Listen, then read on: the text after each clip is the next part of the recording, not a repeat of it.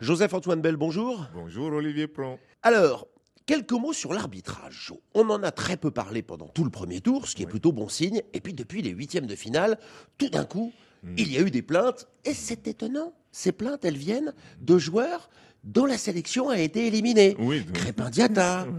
Romain Saïs. Alors qu'on ne peut pas dire que, même si erreur il y a eu, leur élimination vienne de ces erreurs-là. On est d'accord Non, on est d'accord. Les arbitres, on n'en a pas parlé parce qu'ils ont été bons. Je pense qu'il faudrait dire à tout le monde, en commençant par les joueurs, que euh, le football africain a progressé. En tout cas, moi, j'en suis content. Les équipes ont progressé. L'organisation a progressé, les pelouses sont bonnes, les hôtels, le public est présent.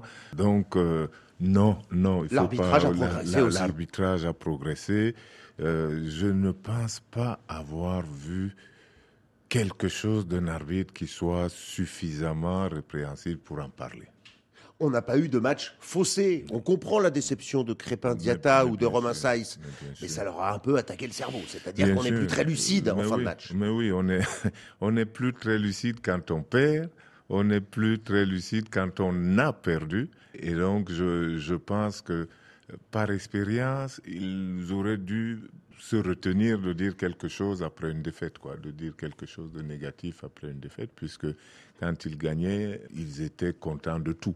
Deuxième jour sans match, ça ne va pas durer, mais tout de même un mot, les équipes quasiment toutes ont voyagé pendant ces deux jours. Hein. Il a fallu se resituer sur les endroits où auront lieu leurs quarts de finale. Ça perturbe, ça aère l'esprit. Quel est le, sentiment du joueur à ce moment-là? D'abord, comme il n'y a pas match, ça vous occupe.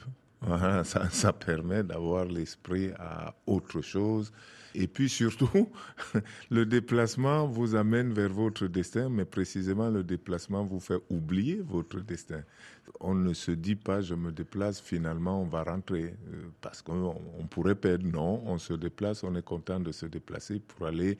En réalité, chacun pense aller vers la prochaine qualification. Alors la prochaine qualification, bah, on va en savoir plus dès demain euh, vendredi avec les deux premiers quarts de finale. Première affiche, ici à Abidjan, Angola, Nigeria, Jo. Personne ne l'avait vu venir, hein, celle-là. On n'aurait pas pu le voir venir, mais euh, on va avoir des matchs euh, forcément de plus en plus plaisants.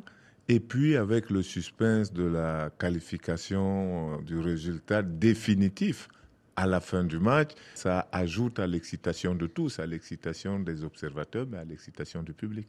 Personne ne veut de cette étiquette, mais le Nigeria est maintenant favori, ce qui n'était absolument pas, le cas en début de compétition. Oui, en début de compétition, le Nigeria était dans les favoris historiques, c'est-à-dire ceux qui ont gagné dans le passé, mais dont le présent n'était pas si sûr. Euh, les favoris historiques dont le présent était sûr, je crois qu'il n'en reste plus. Et, euh, ils sont partis et du coup, euh, ben, la responsabilité, ou du, moins la casaque de favori, ben, elle revient au Nigeria. Mais il n'est pas tout seul. Je crois que la Côte d'Ivoire, favori historique et pays organisateur et pays miraculé, comme il veut se baptiser, en fait partie aussi. L'autre quart de finale, ce vendredi soir, cette fois, Guinée.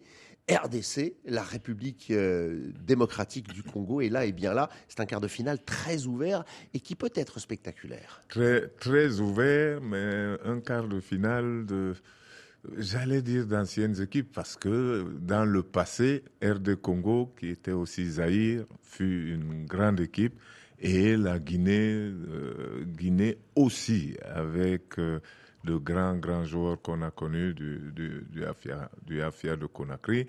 Donc euh, là, on retrouve vraiment un match à l'ancienne, c'est des, des noms qui rappelle quelque chose aux anciens et on espère que justement cette affiche va accoucher d'un match tel que dans les années qui viendront, ben, les jeunes d'aujourd'hui diront RDC, Guinée, c'était quelque chose. Hâte d'être à demain, hein, clairement. Ah oui, oui, oui, clairement. Euh, on est, on est pressé de voir tout ça. Mais je, je pense que les joueurs et leurs encadrements aussi, et ils doivent être pressés de retourner sur le terrain. À demain. À demain.